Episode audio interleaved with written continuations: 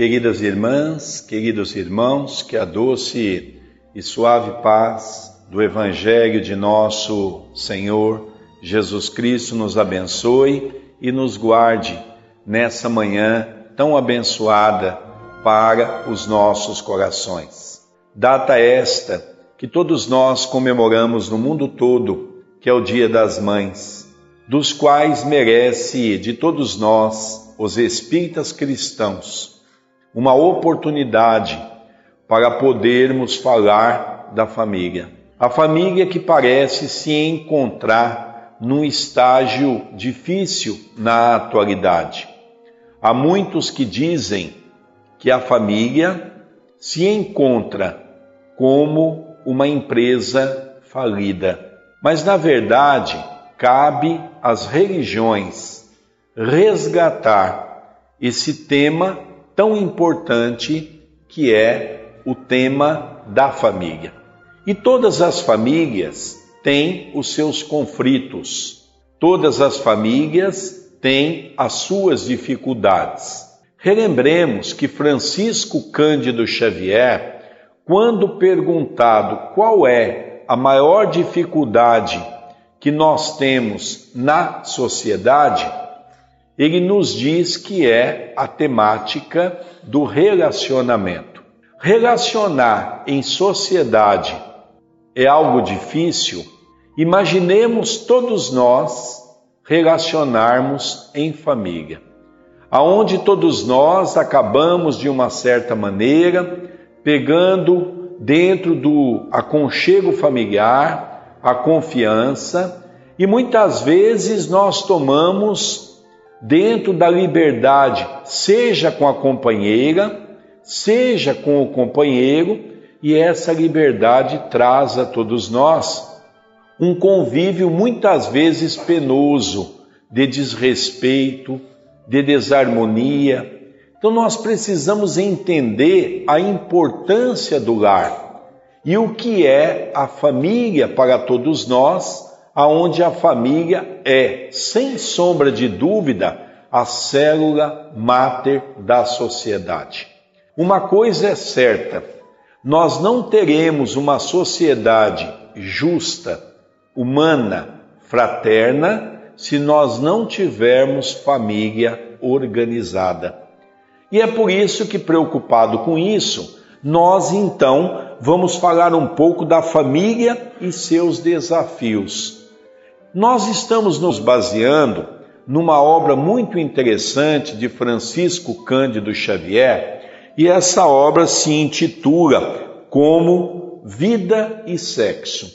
É um livro pequeno dos quais Emmanuel, benfeitor espiritual de Chico Xavier, eu gosto muito de uma frase de Carlos Bacelli, e na qual ele tem um DVD com esse título, Emmanuel, o quinto evangelista.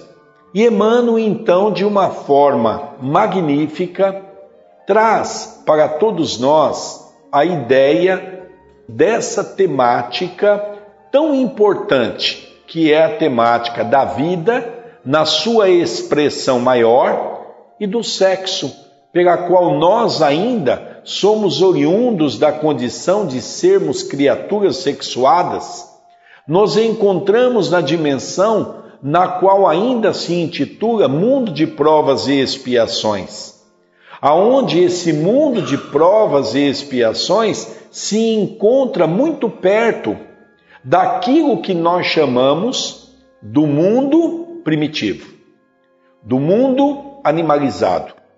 E nós vamos ver de uma forma sublimada como que os espíritos superiores tratam dessa temática.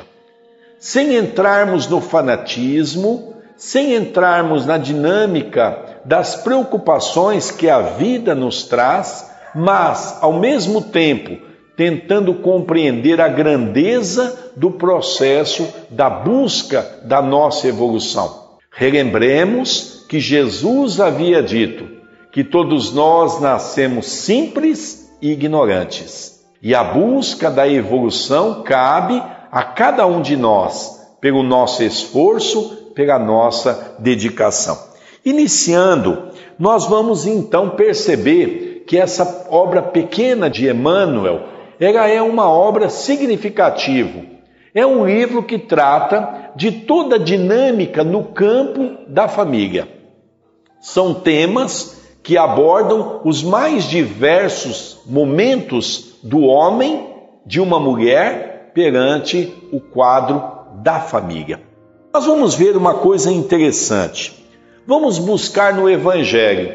Eu me lembro e gosto sempre de estar comentando isso, que quando eu estive a primeira vez à casa de Francisco Cândido Xavier, as orientações que recebi naquele momento do nosso amado Chico é que nós iríamos fazer palestras, comentários do Evangelho. Mas me lembro muito bem que o Chico, segurando as nossas mãos, disse que eu deveria me preocupar em falar nos meus comentários do Evangelho. Que o que mais nós precisamos na terra é de Evangelho. Porque enquanto nós, segundo Chico Xavier, não tivermos o nosso coração evangelizados, difícil nós adentrarmos na temática de outras áreas da vida. Dizia Chico que o Evangelho é amor, na sua mais pura expressão. E assim sendo, nós vamos então ler esse pedacinho do Evangelho para podermos compreender a importância da família. Vamos acompanhar então esse trecho do Evangelho. Os laços de sangue não criam forçosamente os liames entre os espíritos o corpo procede do corpo, mas o espírito não procede do espírito, porquanto o espírito já existia antes da formação do corpo. Não é o pai quem cria o espírito de seu filho. Ele mais não faz do que lhe oferecer o invólucro corpóreo cumprindo-lhe, no entanto, auxiliar o desenvolvimento intelectual e moral do filho para fazê-lo progredir. Essa mensagem é de sublime importância, porque nos faz relembrar a mensagem de Jesus, quando esteve com Nicodemos, falando para todos nós de uma das pilastras mais importante no que tange a doutrina espírita, no seu campo doutrinário, a reencarnação. Não podemos falar da constituição familiar sem falarmos da reencarnação. Porque é através da reencarnação que nós somos capazes de compreender as leis divinas que nos cercam. Como entender a pobreza e a riqueza? Como entender as diversas condições financeiras que o homem vive na terra? Como compreender que o homem é dotado de cores capazes de haver uma perseguição tão grande, seja dos brancos para com os negros, dos negros para com os brancos, os índios, enfim, nós temos percebido a grande animalidade que se faz perante esse conceito. Como entender que numa mesma casa, no lar, nasce um filho considerado um gênio e na mesma casa nasce um outro filho com problemas mentais? O corpo muitas vezes danificado. Como entender a dinâmica da vida se nós não entendermos o posicionamento das leis naturais. Lembro-me que certa feita, num dos programas de rádio, uma senhora me ligou. Estávamos falando naquela noite do capítulo da reencarnação. Essa senhora me disse: Senhor Sérgio, eu vou falar rápido, porque o meu marido deu uma saída mas eu preciso falar alguma coisa. Eu disse: O que, que foi, minha irmã? E ela me relatou o seu fato. Eu sou evangélica. O meu marido tem uma participação intensa dentro da religião. Mas eu também frequento. Mas eu tenho uma revolta dentro de mim para com Deus. Eu tenho um filho e esse filho, ele tem problemas mentais. Eu nunca aceitei. Dentro de mim, eu acho que Deus esqueceu da minha casa. Vou na religião, tento me confortar, mas hoje, quando você abordou o capítulo do Evangelho falando da reencarnação, eu consegui entender que Deus é bom, que Deus é Pai. Eu queria te agradecer. Nós somos um país que recentemente, quando passava uma novela na Rede Globo de televisão, e essa novela falava sobre a questão da reencarnação, eu me lembro um domingo à tarde, o Faustão, diante daquele povo que ali estava, a sua plateia, ele fez uma pergunta rápida: Quem acredita na reencarnação? E é interessante que era uma plateia homogênea, era uma plateia diferenciada. E ali então era uma plateia que não tinha é, um cunho religioso definido. Tinham várias religiões ali expressas. E foi tão interessante que todos eles, 90% das pessoas levantaram a mão acreditando na reencarnação. Nós somos um país aonde não só a liberdade religiosa é importante, como também as pessoas acreditam que a reencarnação é capaz de compreender a sistemática da vida. Então Jesus, naquela conversa com Nicodemos, já havia dito para todos nós que a reencarnação ela é necessária. O corpo procede do corpo, mas o espírito não procede do espírito. Portanto, todos nós aqui que somos pais, aqui as nossas irmãs que são mães, na verdade nós não somos o dono dos nossos filhos.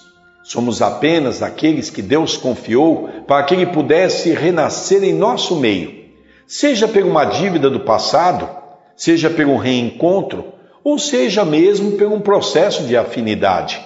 Fato é que nós nos reencontramos dentro do campo familiar para a busca da nossa evolução.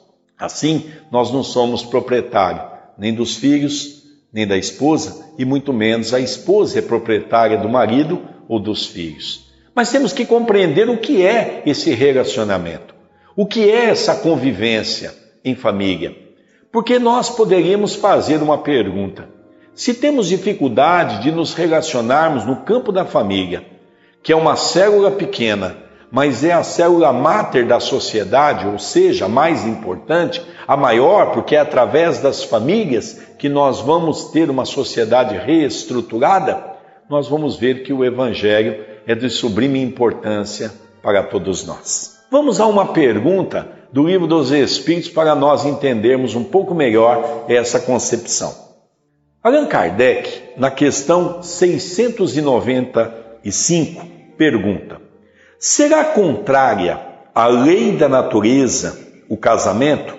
Isto é, a união permanente de dois seres?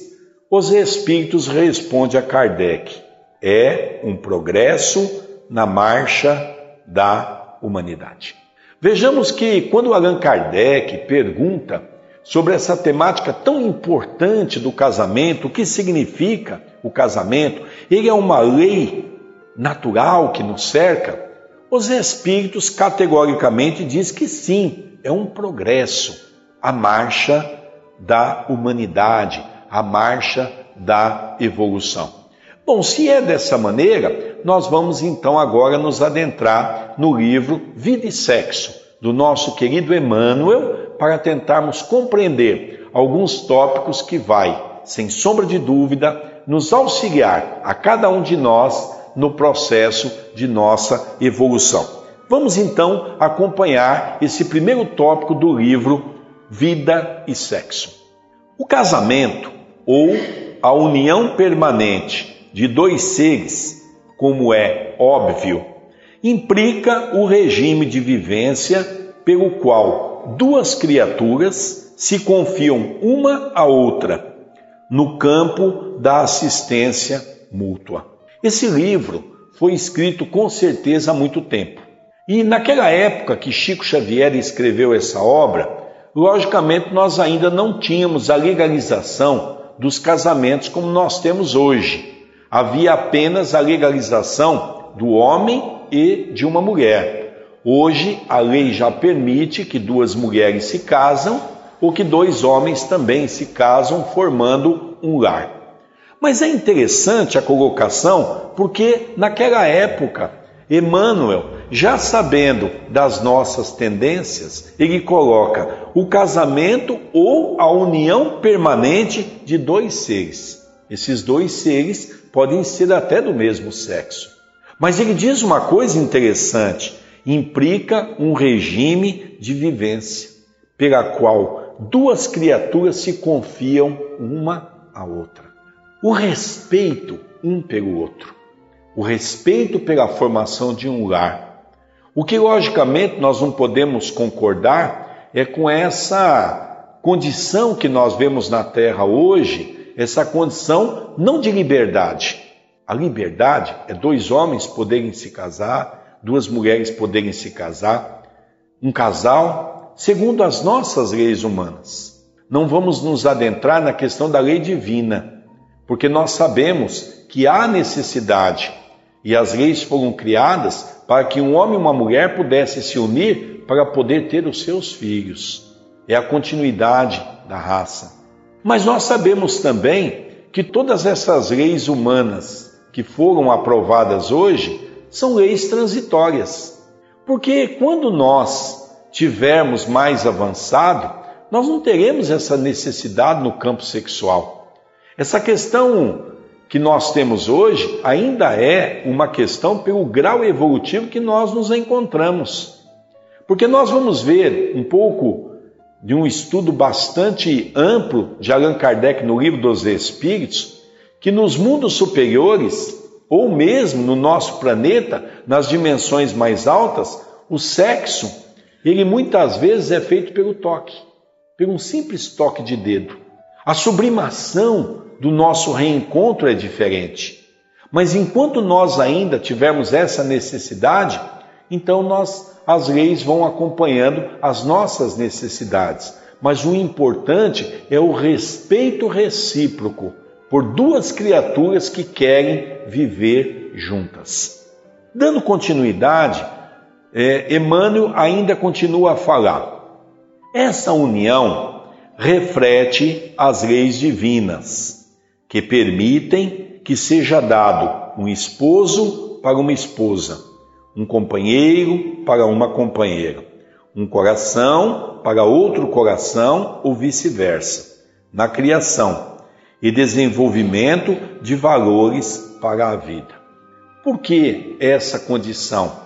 Porque nós estamos sendo preparados para podermos viver, apesar das tendências que se há no campo da sexualidade, mas nós fomos criados, ora na condição de homem, ora na condição de mulher. O Espiritismo, quando ele se posiciona na importância de nós termos a definição correta do sexo pela qual nós estamos assumindo naquele momento, é por uma única razão. Porque Allan Kardec, num determinado momento do Livro dos Espíritos, pergunta se o espírito tem sexo. Se nós fomos sempre criados como homem e sempre criados como mulher. Os espíritos nos dão uma resposta fantástica. Nós fomos criados como espírito. O espírito não tem sexo. A necessidade de reencarnar, ora como homem, ora como mulher, se faz de acordo com o estágio evolutivo que cada um de nós temos que passar aqui na Terra. Então é por isso que ele faz essa conotação importante de que nós temos que aprender a conviver familiarmente. Um esposo para uma esposa, um marido para uma companheira, e assim esse véu recíproco de amor que se deva criar num relacionamento pequeno que se chama família, para que nós possamos começar a vivermos na célula social, que é aí, com... dando continuidade, nós vamos ver é, Emmanuel ainda dizer assim para todos nós: imperioso porém, que a ligação se baseie na responsabilidade recíproca, de vez que na comunhão sexual um ser humano se entrega a outro ser humano e, por isso mesmo, não deve haver qualquer desconsideração entre si. É o respeito dentro do lar. É nós podemos compreender que o sexo não é tudo. Nós vamos ver no final da nossa palestra que existem cinco tipos de casamento classificada pelos espíritos superiores. Nós vamos perceber que o casamento é um grande desafio para todos nós. Aqui nós estamos tendo uma ideia de que não podemos apenas achar que o sexo é a solução para as nossas necessidades familiares. O sexo é um dos itens que compõem o lar. É um dos itens que compõem o relacionamento de um homem para com uma mulher. O sexo não é o casamento na sua expressão. Hoje em dia nós vemos as grandes dificuldades que os jovens têm para encontrar um parceiro se procura no parceiro apenas a questão do corpo ideal. Vejamos, por exemplo, um exemplo típico do que acontece. Para a mulher, para a moça, ela vê o homem como um gato, aquele ser bonito, corpo esbelto, que faz muitas vezes musculação, se encontra numa academia. E para o homem, ele vê sempre a mulher naquela condição de um avião o corpo perfeito, maravilhoso, cobiçado por todos os homens. A verdade é que ninguém se olha o outro, o ser humano, as tendências, aquilo que ele é. E assim, muitas vezes o casamento se faz, e é uma pena que muitas vezes o gato não sabe operar o avião, porque apenas estão no campo da matéria e não no campo espiritual. É assim que nós nos comportamos, porque nós não vemos a pessoa como um ser. Antigamente, para namorar, se conhecia as pessoas. Hoje, se conhece à noite e vai para o motel, na sua grande maioria da expressão. Não se conhece os valores, se conhece a sexualidade desregrada, mas não se conhece, não se preocupa com o outro. É por isso que os casamentos hoje têm tido sérios problemas por conta de relacionamento.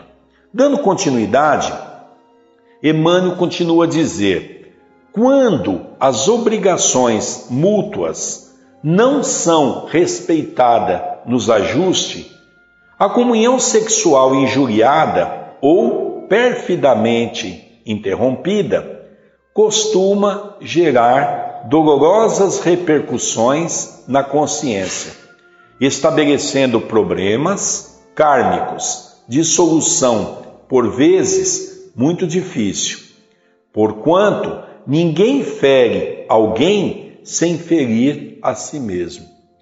Quando nós tivermos um conhecimento um pouco maior sobre a questão dos envolvimentos sexuais no nosso campo espiritual, nós vamos pensar duas vezes em sairmos fazendo sexo de uma forma desregrada.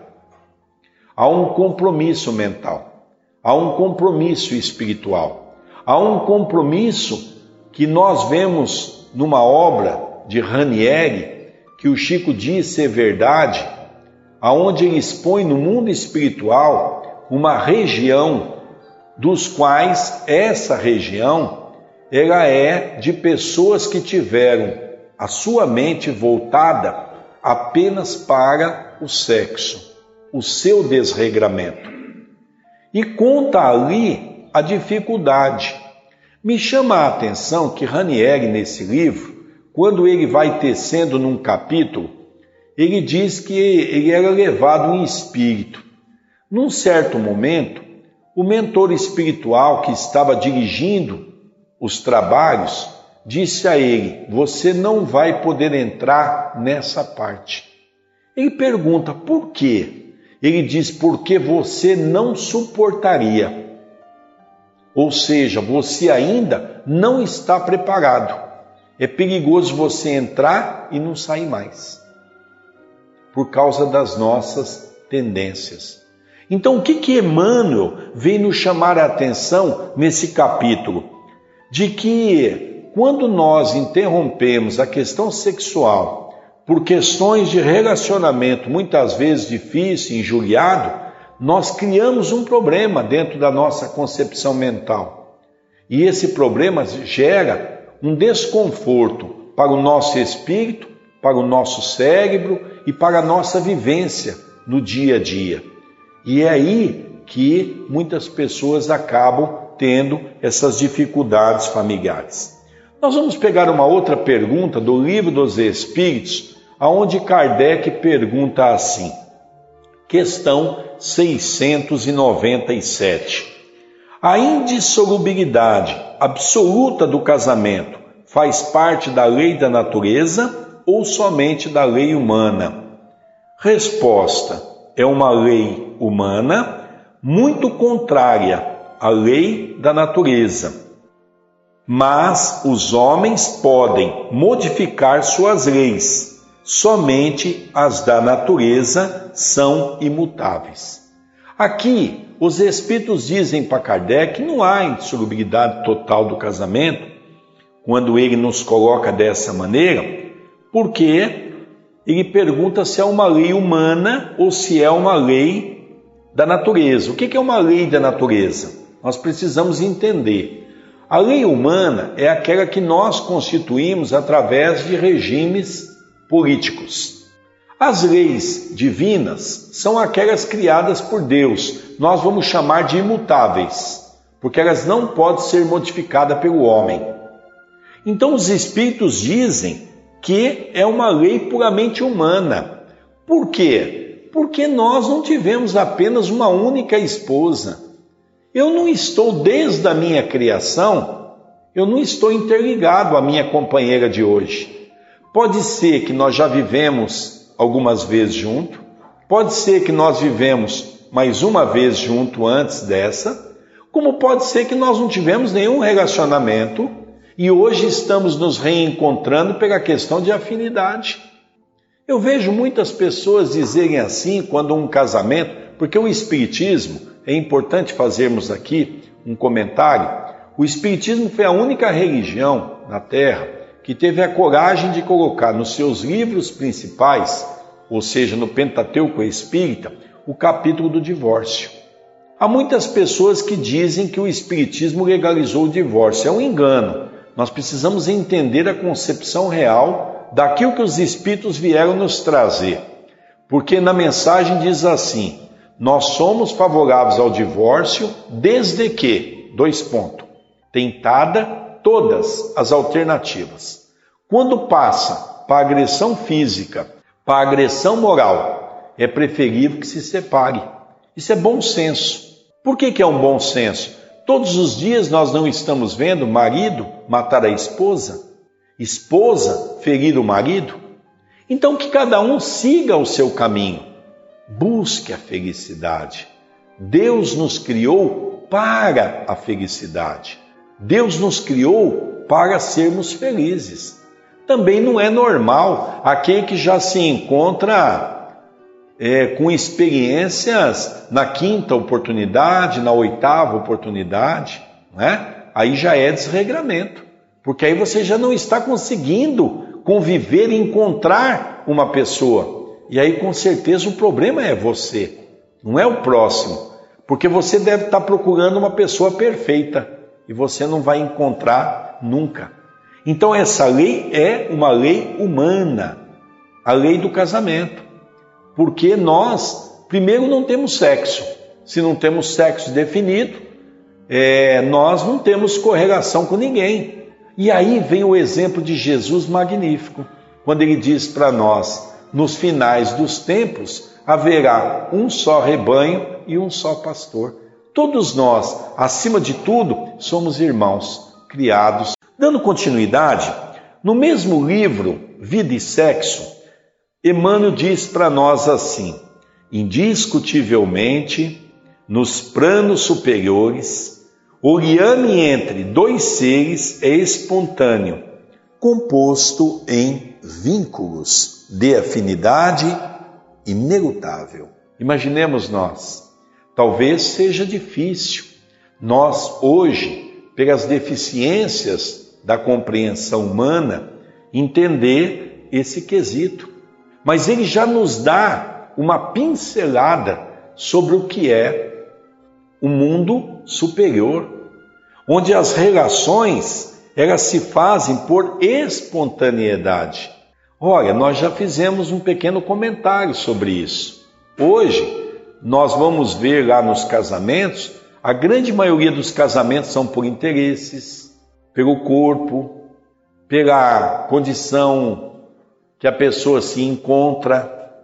Nós vamos ver um pouquinho de tudo isso mais no final. Mas nos mundos superiores não, nós vamos nos afinizar pelo quê? Pelo nosso espírito, pela nossa condição de vivência, não é? Dando continuidade, nós vamos ver dentro desse mesmo trecho uma continuação que diz assim: vamos acompanhar.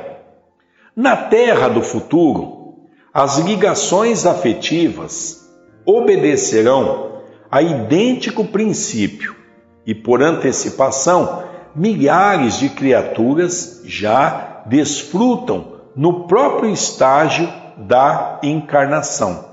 Dessas uniões ideais em que se jungem psiquicamente uma a outra, sem necessidade da permuta sexual mais profundamente considerada a fim de se apoiarem mutuamente na formação de obras preciosas nas esferas do espírito.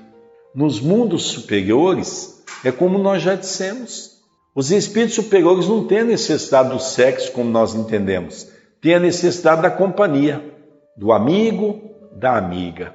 Aquele confidente que nós podemos confidenciar as nossas lutas, as nossas dificuldades, as nossas dores, mas ao mesmo tempo compartilhar as nossas alegrias no campo do trabalho precioso, como ele diz, na esfera do espírito.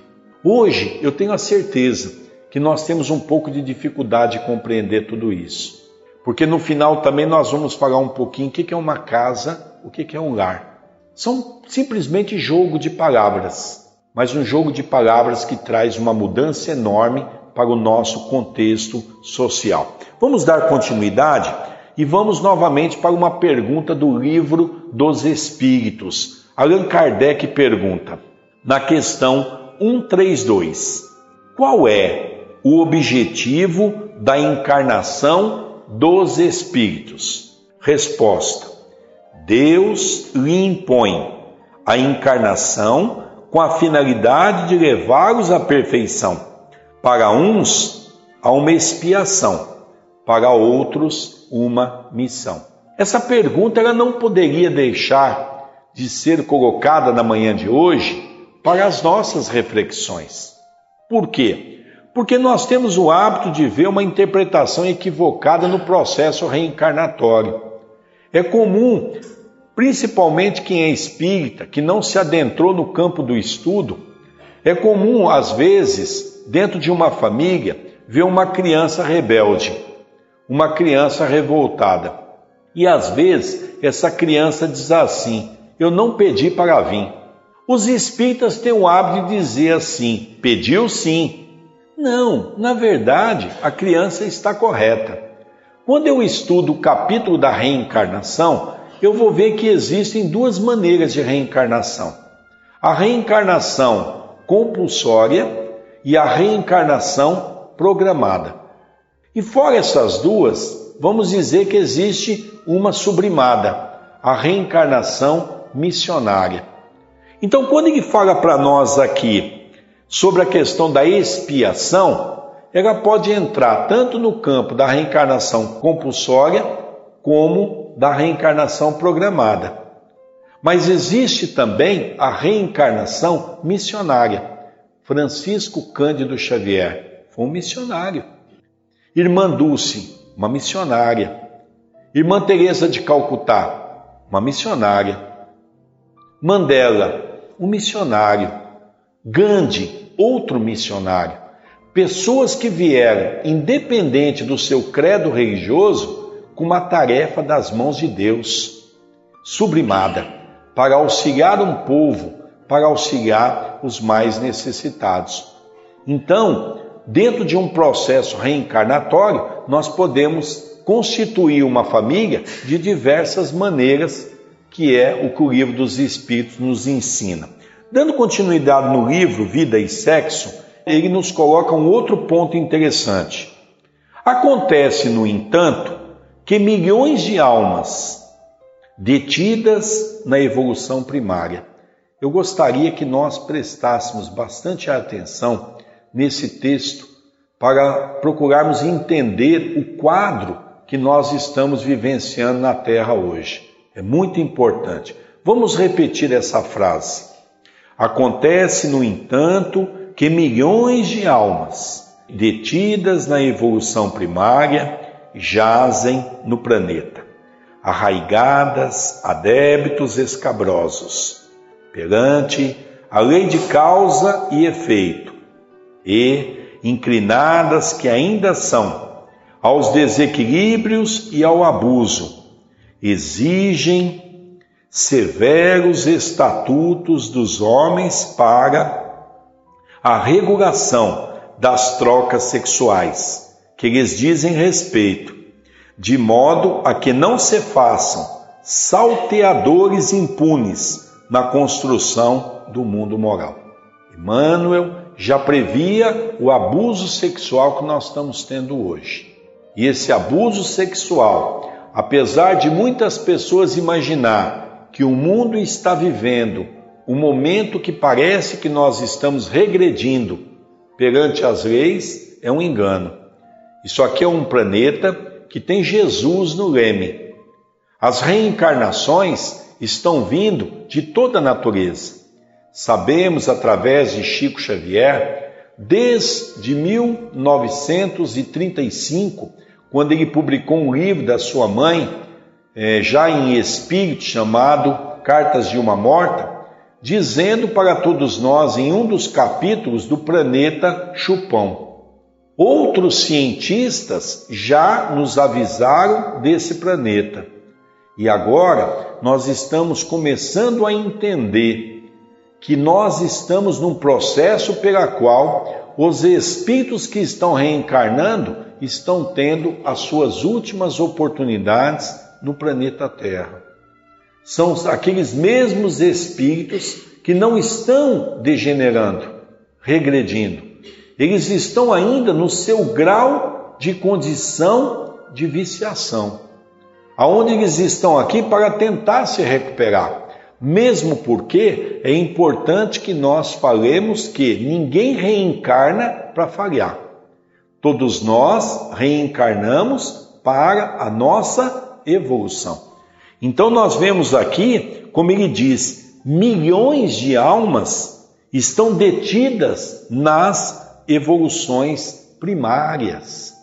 E dentro dessas evoluções primárias, se encontram muitos que hoje vêm na condição de um marido, de uma esposa, principalmente dos filhos. Nós não podemos esquecer que nós estamos tendo a raça indígena quase que abolida do seio da sociedade. Ora, muito se pergunta, mas então nós já evoluímos? Não, eles continuam retornando na condição dos nossos filhos. Então você olha as tatuagens, piercing, você olha é, as orelhas com os alargadores, são os mesmos retornando no campo triunfal da vida para a busca da evolução. Não perderam ainda aquilo que ele tinha como sublimado dos seus gostos, não é? Dando conta, nós vamos ver uma outra pergunta do livro dos Espíritos, para que a gente possa entender a importância dessa obra para os nossos meios. Na questão 696, Kardec pergunta: qual seria o efeito da abolição do casamento na sociedade humana? Olhem a resposta dos espíritos superiores, um regresso à vida dos animais. Então nós estamos regredindo? Novamente dizemos que não. Nós estamos estacionando, ainda passando e estando no estágio que nós sempre tivemos. a busca da nossa evolução. A Terra é uma escola, a Terra é uma prisão e a Terra é um hospital, encaixando-se cada um nas suas condições. Dando continuidade, no livro Vida e Sexo, Emmanuel continua a nos dizer um pouco mais. Os débitos contraídos por legiões de companheiros da humanidade, portadores de entendimento verde para os temas do amor, determinam a existência de milhões de uniões, supostamente infelizes, nas quais a reparação de faltas passadas confere a numerosos ajustes sexuais. O grande problema da humanidade, a sexualidade desvairada. Um dos grandes vícios do homem. Hoje, a maior empresa do mundo não é a empresa das drogas, como muitos imaginam. Não é as empresas petrolíferas. A maior empresa do mundo hoje é a empresa do desregramento sexual. Essas são as empresas que mais faturam, porque todos nós na sociedade vemos o desequilíbrio que se encontra. São milhões de espíritos que voltam à Terra na labuta do seu dia a dia para tentar se melhorar. O entendimento verde. Essa palavra é uma palavra que saiu na década de 60, na liberdade que todos achavam que devia ter, que essa liberdade acabou se criando uma libertinagem, que era as drogas, a sexualidade, e os mais antigos aqui vão se lembrar do rock. Eram três coisas que se tinha como princípio de liberdade. A música nos concitando, os vícios, o prazer, e a sexualidade, o momento do apogeu desses prazeres na vida que custaram muito caro e continua a custar para a nossa evolução. Dando continuidade, nós vamos ver agora, já indo para o encerramento dos nossos comentários, os cinco tipos de casamento que Emmanuel traz para todos nós. De uma forma muito interessante, e quem resgata isso é o nosso irmão Peralva, Martins Peralva, um médium de Belo Horizonte, amigo pessoal de Chico Xavier, no livro Estudando a Mediunidade. O primeiro tipo de casamento é o casamento acidentais. Vamos ver o que é um casamento acidental? É o seguinte: encontro de almas inferiorizadas por efeito de atração momentânea sem qualquer ascendente espiritual. É aquele tipo de casamento pelos interesses do corpo. Corpo bonito, corpo maravilhoso, interesses diversos. Não se procura conhecer a pessoa, se procura conhecer o corpo e o que a pessoa tem. Então, os espíritos dizem que é casamento acidental. Eu gostaria de chamar a atenção que nós temos uma visão muito tacanha, muito pequena no movimento espírito. Nós achamos que para cada caçalora tem uma tampa. Nos processos de reencarnação compulsória, que é a grande maioria, as coisas vão acontecendo. Às vezes reencontramos algum elo de efetividade do passado, muitas vezes não. É por isso que a grande maioria dos casamentos não estão dando certo, porque são casamentos acidentais, não são casamentos de compromisso. Depois nós vamos ver o segundo tipo de casamento numa escala, vamos dizer, uma escala de cinco tipos de casamento, nós estamos de baixo para cima. Nós vimos o quinto, que é os mais inferiores, os mais comuns e os que trazem sequelas maiores. O quarto degrau dessa escada, vamos chamar assim, é os casamentos provacionais. O que é um casamento provacional? Reencontro de almas para reajustes necessários à evolução de ambos. Nesse tipo de casamento, nós podemos dizer que já existe um pouco de programação, reencontros. Logicamente, não são espíritos missionários, são espíritos que falharam no passado e que hoje vêm ao palco da vida para poderem alcançar a sua evolução. São reencontros mesmo. São casamentos difíceis? Na maioria, sim, porque são encontros de marcas que se criaram no passado que um determinado momento da vida desse casal vai vir à baila.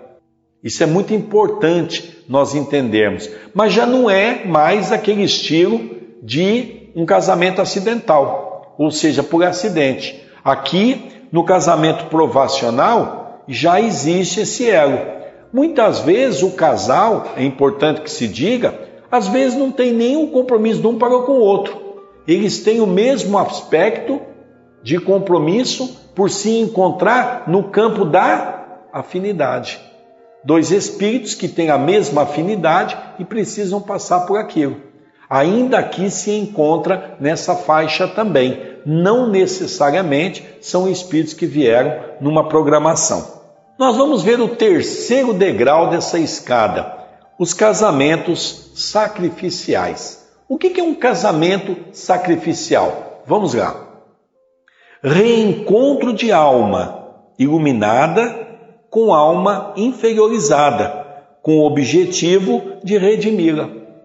Ou seja, é quando o companheiro ou a companheira casa-se com um espírito inferiorizado e esse espírito já está mais sublimado. Isso quer dizer o quê? Que um dos dois já alcançou uma certa evolução. Nós estamos vendo muito nas obras literárias casos como esse. Pessoas que pedem. Vocês lembram de André Luiz?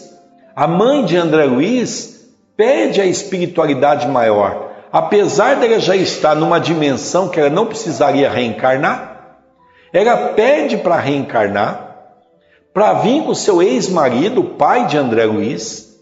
E uma coisa interessante, somente um espírito sublimado poderia pedir isso e ela estaria trazendo as duas mulheres que foram amantes dele no passado e ela pede para reencarnar, trazendo as duas na condição de filhas. Imaginemos nós, quando é que nós vamos estar preparados para esse tipo de coisa? Né? Somente espírito sublimado pode ter essa consideração.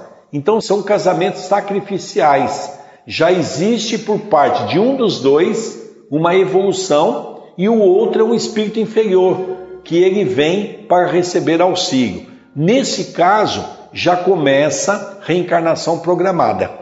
Já existe uma programação. Nesse caso, já não é mais ao acaso ou afinidade, mas sim há um correlacionamento de uma necessidade.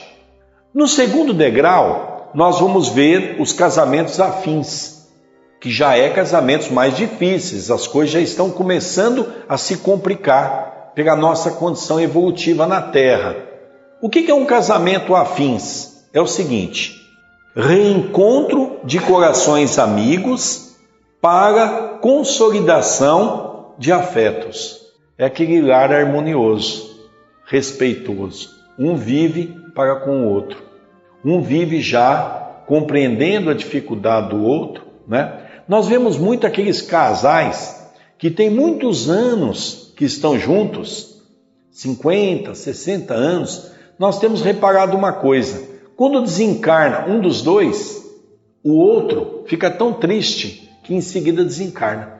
Eu acho que todos aqui já viu casos dessa natureza, não é? Isso aí é o que? Um espírito afim. São espíritos que vieram para mostrar para os filhos, para mostrar para a sociedade que é possível viver em harmonia sim dentro de um lar. E aí nós temos o primeiro degrau que são os casamentos transcendentes.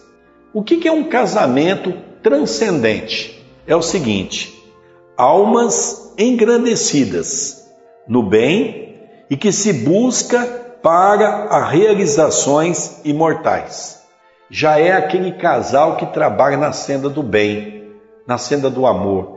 não apenas voltado para o campo da família, mas o campo da família universal.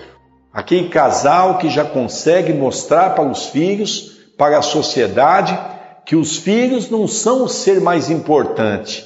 O ser mais importante são todos.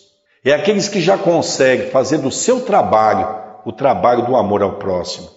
Relembrando as palavras de Jesus, quando ele havia retornado para a sua cidade, a sua mãe preocupada, ele já havia ficado vários dias fora, e ele estava pregando. E ali então a mãe e o irmão se aproximou e mandou chamar. E aí uma pessoa diz: Mestre, sua mãe e seu irmão estão à porta, querem falar contigo. E Jesus nos dá um grande ensinamento. Quem é minha mãe? Quem é meu pai? Senão todos aqueles que fazem a vontade de meu Pai que estás nos céus. Quem é minha mãe? Quem é meu pai? Quem são meus irmãos? Jesus mostra para todos nós que a família é importante, mas quando nós tivermos o apogeu da evolução, a família humana estará acima de tudo. Não nos esqueçamos que o mendigo que bate a porta da sua casa hoje pode ter sido seu pai, pode ter sido sua mãe. E aqui então nós vamos encerrar com duas frases que achamos de suma importância. A primeira fase do Benjamin Franklin, quando ele diz o seguinte: paz e harmonia. Eis a verdadeira riqueza de uma família. Se a família não tiver estruturada em paz. Aquela paz que Jesus, ao chegar à casa de Pedro, diz: Pedro, a minha paz eu vos deixo, a minha paz vou dou. A paz e a harmonia. Temos que chegar em casa e sentirmos a alegria de retornar para o nosso lugar que deva ser o santuário abençoado de nossos corações. E a segunda mensagem é uma mensagem de Leon Tolstói. A verdadeira felicidade está na própria casa, entre as alegrias da família. É interessante essa frase, porque a felicidade a gente procura fora, em todos os lugares, e esquecemos que o lugar que você vai encontrar a verdadeira paz é dentro da sua própria casa. E para podermos encerrar, não podemos esquecer de dizer o que é um lar, o que é uma casa.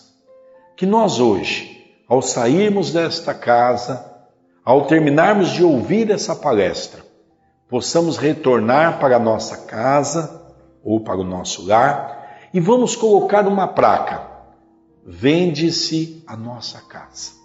E ali nós vamos colocar uma nova placa dizendo: Esse é o meu lar. Uma casa é feita de alvenaria, um lar é feito de sentimento, de espiritualidade. Uma casa é levantada de brocos, um lar de amor. Uma casa, você liga os fios para ter a luz e se faz diante da parte elétrica. Um lar, ele se faz diante dos fios condutores que nos leva à espiritualidade amiga no berço de Jesus. Uma casa, você puxa os canos de água para que a água possa ser canalizada e podemos beber a água que sacia a sede material. No lar, nós vamos ligar a água diante do poço de Jesus, aonde nós vamos receber a água, como disse Jesus ao poço de Samaria, Aquele que toma a água de meu Pai jamais sentirá sede. Os tubos serão interligados à espiritualidade maior. E assim nós vamos compreender que a casa se faz de pessoas, um lar se faz de amor, de criaturas envolvidas no campo do amor, que somente o amor é capaz de nos libertar. Que possamos sair daqui com a certeza de que cada um de nós somos corresponsáveis para fazermos de nosso lar o Evangelho redivivo, relembrando que Jesus, diante do seu ensinamento maior, disse para nós: Todos vós sois deuses, façais brilhar a luz que está em vosso coração. Que a luz do Evangelho possa iluminar as nossas almas, hoje, agora e todo sempre Que assim seja.